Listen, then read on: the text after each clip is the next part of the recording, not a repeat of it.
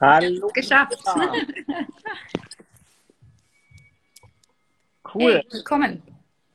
Dann nochmal Hallo und herzlich willkommen alle zusammen zu einer unserer ersten Folgen von Fridays with Isaac. Äh, unsere neue Podcast-Reihe, die hier live auf Instagram ist, aber auch recorded wird und dann auf Spotify und auf ähm, Apple Podcasts auch zu sehen ist. Ähm, also falls ihr uns noch nicht folgt, folgt uns auf Instagram, isaac.de oder auf einem unserer Podcast-Channel. Cool. Ja, mein Name ist Milenko, ich bin der Host für heute. Ähm, ich arbeite ähm, Vollzeit bei ISAC im Bereich Marketing und leite das Marketing äh, hier bei uns. Und ich bin super, super froh, dass wir heute ähm, quasi eine Kollegin sozusagen da haben. Ähm, jemanden, der uns sehr, sehr stark unterstützt, nämlich Viola. Äh, vielleicht kannst du dich einfach kurz vorstellen und was du eigentlich so machst. Ja, ähm, mein Name ist Viola. Ich war 2012 und 2013 bei Isaac in Hamburg, als ich VWL an der Hamburger Uni studiert habe. Und heute, ah, ich habe so einen Backlash mit dem Sound. Ähm, ist das bei dir auch so? Ja, aber ich glaube, es ist nicht Geht. so schlimm gerade. Kriegen wir hin. Ähm, genau, heute arbeite ich als kleine Agentur für den Bereich Marketing. Und ganz konkret kümmere ich mich um ein Thema, nämlich Suchmaschinenoptimierung. Wie rankt man auf Google? Und ähm, lebe in Berlin inzwischen wieder. Ich war die letzten vier Jahre viel im Ausland unterwegs und ähm, bin aber seit knapp einem Jahr zurück in Berlin. Und man findet mich hier, während hingegen meine meisten Kunden allerdings auf der ganzen Welt verstreut sind, mein Team auf der ganzen Welt verstreut ist und ich sozusagen in dieser Beziehung zumindest den Global Citizen immer lebe. Du hast gerade deinen Kunden gesprochen. Wie kann man sich das so vorstellen? Also was, was, wie läuft dein Alltag? Was machst du in deinem Bereich? Vielleicht auch für die Leute, die sich mit SEO noch nicht auskennen, was kann man sich unter SEO vorstellen? Ähm, ja, also SEO, SEO, ähm, Search Engine Optimization ist eben Suchmaschinenoptimierung. Das heißt, wie wird man auf Google gefunden als Webseite? Wie schaffe ich es auf Seite 1? Wenn jemand irgendwie ein Thema oder ein Keyword eingibt, wie, wie stelle ich sicher, dass es meine Webseite ist, die dann gefunden wird? Das ist sozusagen ein Bereich des digitalen Marketings. Andere Bereiche sind natürlich YouTube, Facebook und so weiter. Aber jeder, der sich dafür die organische Suche von Google interessiert, also nicht die Werbeanzeigen, sondern die echten Resultate, der kann sozusagen bei mir enden.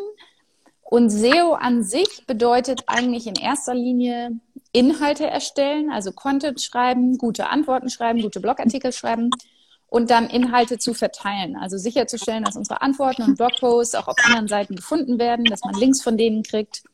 Das sind so die zwei Hauptbestandteile an SEO. Ähm, und grundsätzlich habe ich ein ganz klassisches Agenturgeschäft. Das heißt, ich halte relativ viele Vorträge, ich gehe auf relativ viele Events, ich erkläre, wie Marketing funktioniert. Und so lernen Leute mich kennen. Das sind in der Regel Software-Businesses, E-Commerce-Businesses oder E-Learning. Und wenn die dann sagen, okay, es ist jetzt für mich Zeit, dass ich mehr auf Google gefunden werde, dann kommen sie sozusagen zu mir. Und ich und mein Team helfe ihnen dabei, eine Strategie zu entwickeln, einen Content-Calendar zu entwickeln, Content zu überarbeiten. Das heißt, ganz konkret bin ich eigentlich ziemlich viel am Telefon. Ich spreche entweder mit Prospects oder Kunden oder meinem Team und versuche sozusagen zu koordinieren, dass jeder weiß, was er machen soll, dass jeder den nächsten Schritt gehen kann, damit das alles gut abläuft. Wie bist du eigentlich zu deiner Karriere gekommen? Also, ich meine, du hast ja Volkswirtschaft studiert, aber wie kommt man dann mhm. mit Volkswirtschaft, einer Zeit in ISAC, und dann, wie landet man da bei SEO? Also, ja. wie hat sich das hier ergeben? Es ist immer der Witz, also beim Thema SEO, und das ist genauso wie Instagram oder Facebook-Ads, wir sagen immer, everyone is self-taught. Also es gibt ja keine Ausbildung in dem Sinne zum Instagram-Spezialisten oder Facebook-Ads-Spezialisten. Das heißt, man landet irgendwie da, weil man sich viel mit dem Thema beschäftigt. Durch Online-Kurse, durch Guides, durch die Community, durch Experten, durch Mentoren. Und so bin ich sozusagen an das gekommen, was ich jetzt mache. Ganz konkret war ich tatsächlich bei Isaac schon, war ich ähm, LCVP.com, also Marketing. Habe mich da schon dafür interessiert, hatte in meinem VWL-Studium das Nebenfach BWL. Da allerdings ein Fokus auf Non-Profit-Management und habe dann nach dem Studium erst angefangen, als Projektmanagerin, Projektmanagerin zu arbeiten, weil das eigentlich so ein bisschen die Soft Skills waren, die ich eigentlich aus dem BWL-Nebenfach und auch aus der Zeit in Isaac mitgenommen hatte. War eher Teammanagement, Team Development, ähm, Taskmanagement und diese ganzen Sachen. Und das war aber schon ein Startup, das sehr marketing-heavy war und da konnte ich mich sozusagen weiter einarbeiten. Und ganz konkret hier bin ich allerdings gelandet, weil ich dann meine Koffer gepackt habe ursprünglich, um ein Jahr auf Weltreise zu gehen. Daraus wurden dann aber vier. Und ähm, bin im Zuge dessen eben auch auf dieses Thema digitale Nomaden, äh, Arbeiten vom Laptop und so weiter aufmerksam geworden und habe sozusagen als Freelancerin angefangen, für andere Texte zu schreiben, für andere zu arbeiten und habe mich dann sozusagen Stück für Stück reingearbeitet und vorgearbeitet und mir irgendwie eine Reputation aufgebaut. Wow, okay. Bevor wir über deine vier Jahre ähm, im Ausland reden, das ist auch sehr, sehr spannend, natürlich, glaube ich, auch gerade für unsere, unsere ja. Zuhörer, ähm, ist noch eine Frage, die mich interessieren würde, ist, warum hast du gerade die Selbstständigkeit, Selbstständigkeit gewählt? Also wenn ich es richtig verstehe, bist du ja selbstständig. Ähm, warum ja. nicht irgendwie arbeiten in einem Konzern? Ich meine, die suchen ja auch SEO-Spezialisten. Um, ähm, hm. Also zuerst mein, eigentlich mein erster und einziger Job war in einem Startup und das lag aber damals vor allen Dingen daran, dass ich eigentlich endlos lange an der Uni war, um dann aber einen Bachelorabschluss zu machen. Und für, für jemanden, der jetzt einen klassischen Einser-Notendurchschnitt sucht, der wäre bei mir nicht glücklich geworden. Das heißt, was so eine Art Hard Skills, Studienabschluss angeht, hatte ich vielleicht nicht unbedingt das, was sich manche der Corporates so wünschen. Und ich hatte dafür aber eben eine ganze Reihe an Soft Skills, die ich eigentlich bieten konnte und, und in denen ich gut kann. Und ich wusste also schon von Anfang an, dass Startups da offener sind und interessierter sind und sich eher dafür interessieren, was man kann, als das, was auf dem Papier steht. Deshalb war das Thema sozusagen Corporate Karriere für mich eigentlich von Anfang an raus. Ähm, und dann ist es natürlich so, dass ich angefangen habe, die letzten vier, fünf Jahre mich sehr in einem Umfeld zu bewegen von Entrepreneurs, von Selbstständigen, von Unternehmern und ähm, da auch eine große Freiheit genossen habe. Ich habe zwei Jahre auf Bali gelebt, ich war in Mittel- und Südamerika, ich war in Australien, in den USA, ich war in Europa unterwegs. Und äh, allein diese Reisetätigkeit und das viele unterwegs sein hätte sich jetzt ursprünglich wahrscheinlich nicht so viel mit einem klassischen Job verbinden lassen können und nicht zu dem Level, wo ich das wollte. Und gleichzeitig, was ich eben auch sehr genieße, ist, dass ich im Grunde seit vier, fünf Jahren eben das mache, was ich gerne mache und mir sehr stark meine Projekte selber aussuchen kann. Und ich habe mehrere Konferenzen mit organisiert, Networking-Events gestartet. Ich habe letztes Jahr war ich in zwölf Ländern. Ich habe letztes Jahr bei sechs oder sieben Konferenzen gesprochen. Ähm, ich, bin, ich bin relativ frei darin, mit welchen Kunden ich zusammenarbeiten will, mit welchen Teammitgliedern und so. Und ähm, das ist eine Freiheit, die ich bisher noch nicht bereit war aufzugeben, die ich aber sogar vielleicht, die ich eigentlich bereit bin aufzugeben für das richtige Projekt. Und da habe ich mich in diesem Jahr auch umgeschaut, was sind sozusagen Projekte, Organisationen und Unternehmen, die mich eigentlich interessieren, mit denen ich vielleicht was Größeres bewegen konnte. Aber die letzten Jahre hat mich vor allen Dingen Freiheit interessiert. Die Freiheit zu reisen, die Freiheit, das zu tun, was ich machen will, die Freiheit, neue Sachen auszuprobieren. Und das ging irgendwie in der Selbstständigkeit bisher am besten. Mhm. Mm, du hast ja gesagt, dass du vier Jahre lang auf Weltreise warst, wenn ich das richtig habe. Das ist sehr beeindruckend. Ja. Was hast du gemacht vier Jahre lang? Wo warst du? Gute Frage. Also der Ursprungsplan war mal ein Jahr wegzugehen. Eigentlich so ein klassischer Backpacking-Trip. Ähm, die Idee war so ein bisschen Wanderungen zu machen, Machu Picchu zu sehen, irgendwelche Schamanen kennenzulernen, die Sehenswürdigkeiten der Welt kennenzulernen. Ähm, also eigentlich wirklich eher klassisch Backpacking slash Abenteuerreise. Und da, deshalb natürlich auch für ein Jahr, das ist ja auch eine Budgetfrage. Ähm, das war eben die Idee, okay, ein Jahr.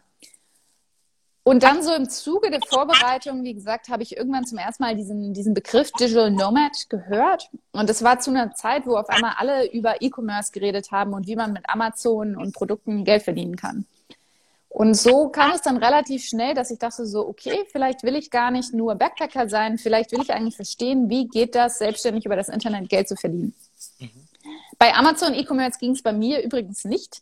Ein Jahr später hatte ich vier, Erfol vier Produkte unerfolgreich gelauncht, 8000 Euro verloren und diesen Laden wieder dicht gemacht.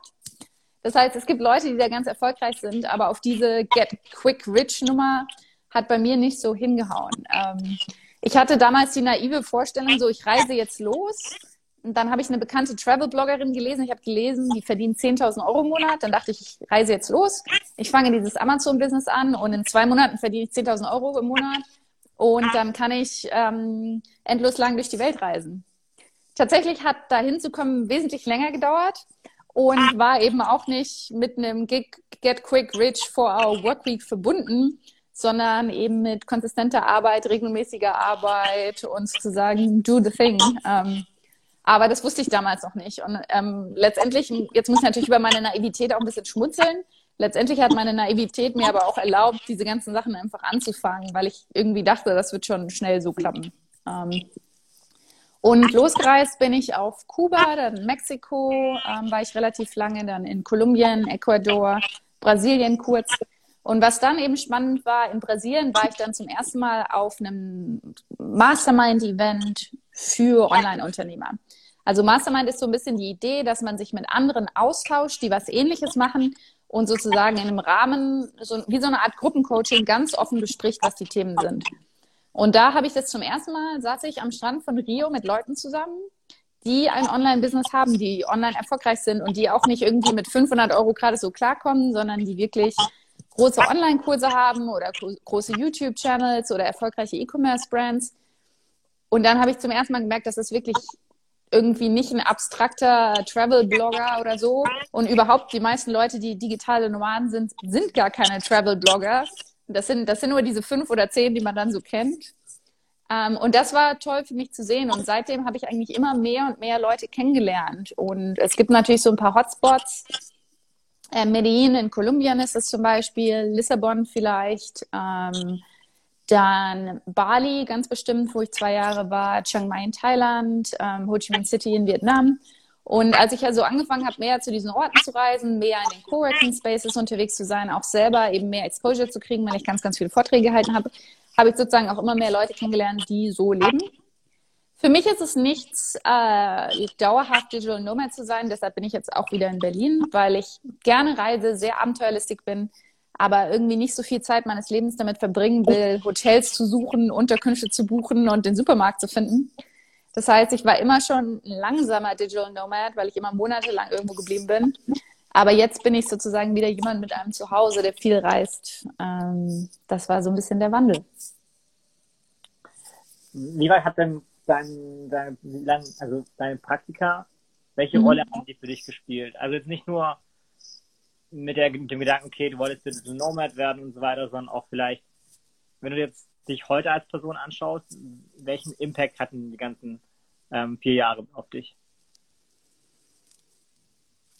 Im Grunde wurde in den vier Jahren ziemlich jeder Aspekt meines Lebens einmal auf den Kopf gestellt. Es wurde auf den Kopf gestellt, was ist mein Job, mit wem mache ich meinen Job, welche Projekte mache ich, welche Projekte mache ich gerne. Es wurde auf den Kopf gestellt, ähm, wie sehe ich aus, was esse ich, was mache ich für Sport.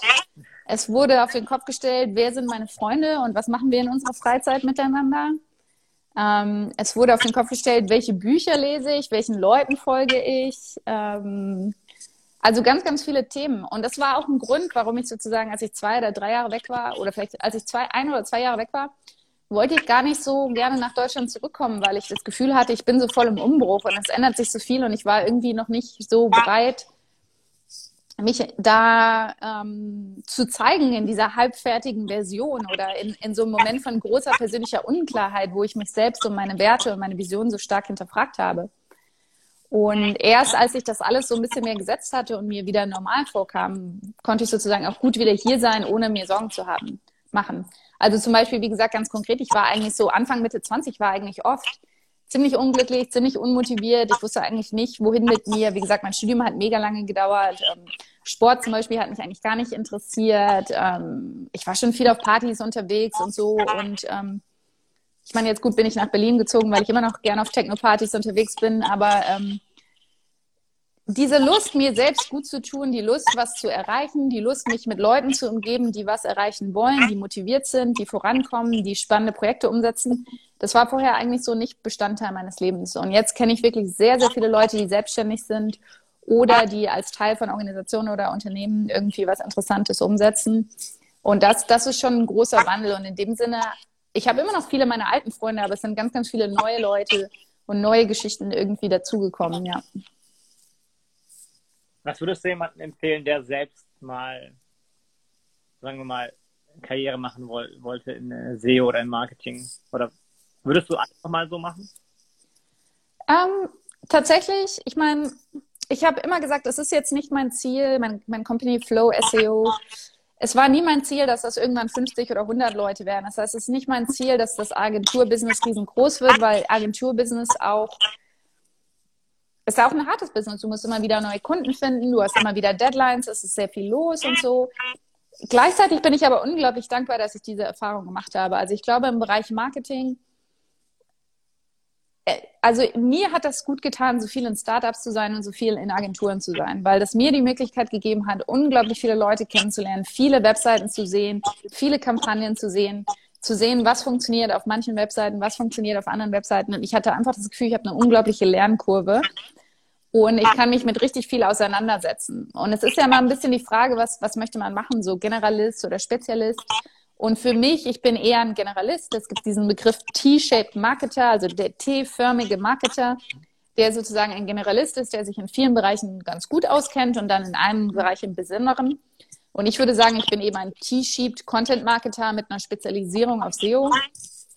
Und ich brauchte das aber auch immer, dass ich wieder Neues lernen kann und in neue Bereiche reinschnuppern kann. Und da war Agentur für mich eine sehr gute Lösung. Aber grundsätzlich gilt für Marketing, was ich ursprünglich gesagt habe, es gibt es gibt schon ein paar Sachen, die man verstehen muss über die Bedürfnisse eines Kundens, die Ansprache eines Kundens und da hilft vielleicht auch ein BWL-Studiengang oder ein Marketing-Nebenfach. Aber gerade im Bereich Online-Marketing, wie funktioniert der Facebook-Algorithmus, wie funktioniert der Instagram-Algorithmus, der ändert sich so viel die ganze Zeit. Wenn du eine Instagram-Strategie machst, die drei Jahre alt ist, bist du schon völlig raus.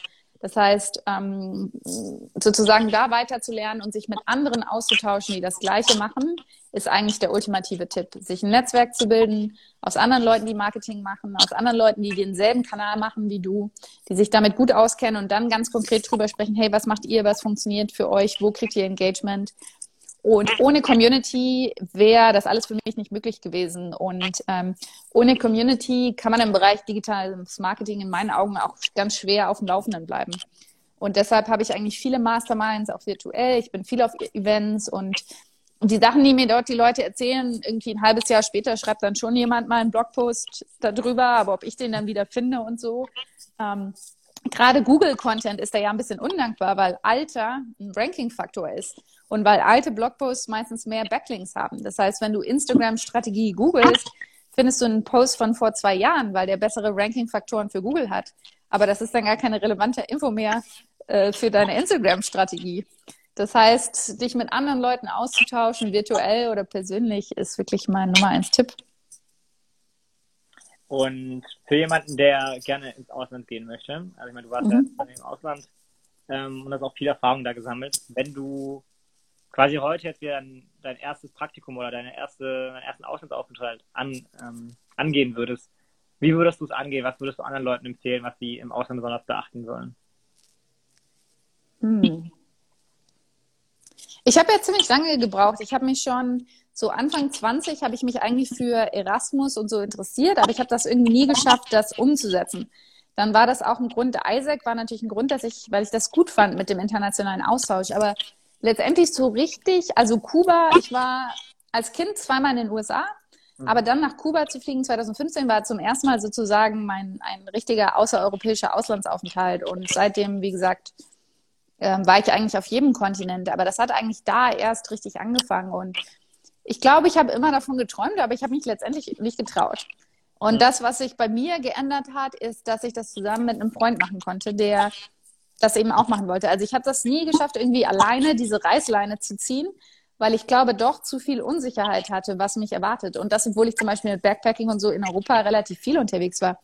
Aber irgendwie habe, für mich persönlich habe ich, irgendwie hatte ich dafür zu viel Respekt oder ich habe es irgendwie nicht geschafft, letztendlich den finalen Schritt zu gehen. Und ähm, deshalb finde ich ja Isaac auch ganz schön, weil, weil sie dich an die Hand nehmen, weil sie dir helfen, das umzusetzen und du dich nicht alleine durch alles durchquälen musst und du hast einen Ansprechpartner, bei der Praktikumssuche, beim Hinfliegen und so. Du, du hängst mit anderen Studenten ab, die dir erzählen können, wie es für sie war.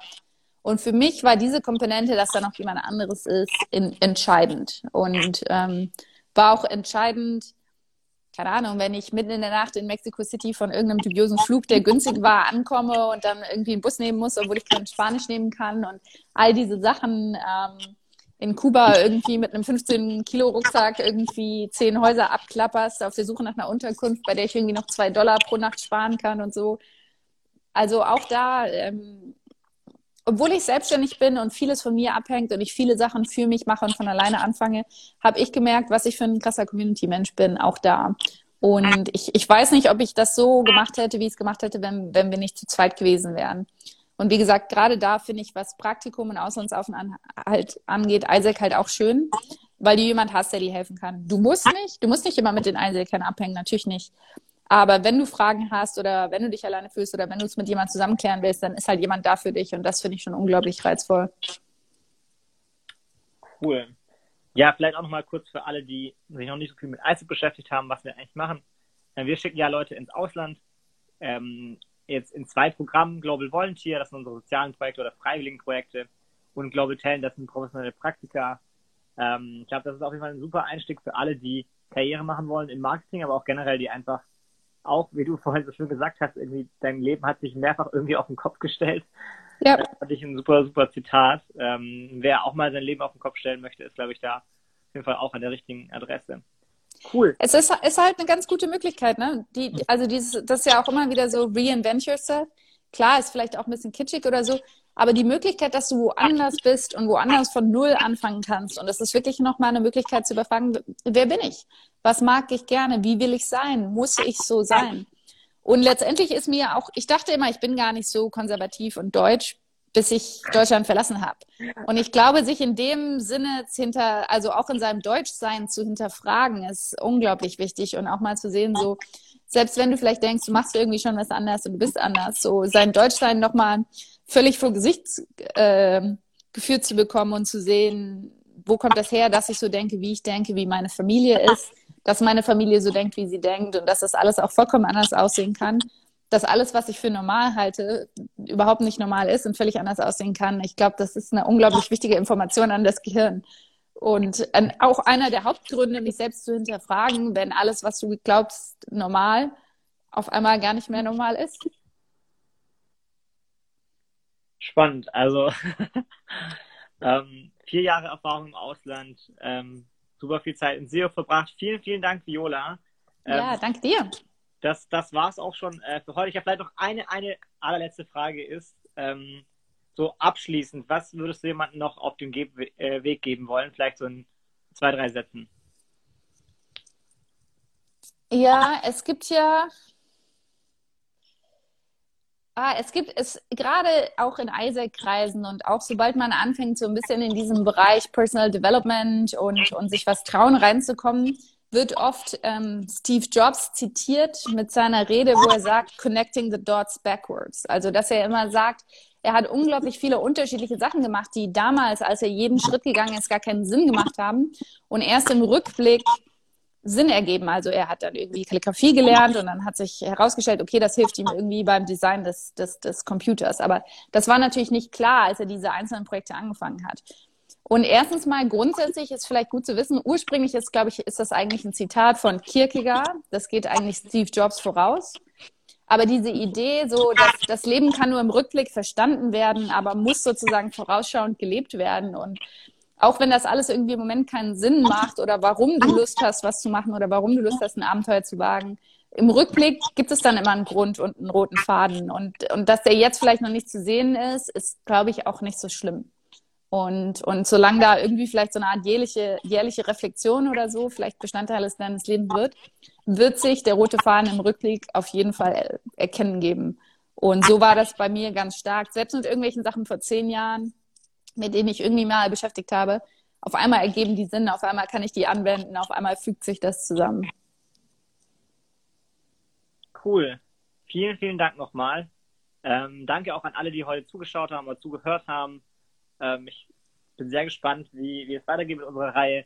Ab jetzt immer Freitag, äh, Freitagabend, ähm, meistens um 17.30 Uhr hier live auf unserem Instagram-Channel. Mal schauen, welche Gäste wir noch haben werden äh, in den nächsten Wochen. Aber nochmal vielen, vielen Dank, Jolan, äh, für dich als einer unserer ersten Gäste. Und ja, dann wünschen wir euch noch ein schönes Wochenende und schaut auch beim nächsten Mal wieder rein. Danke dir, Milenko. Ciao. Ciao, ciao.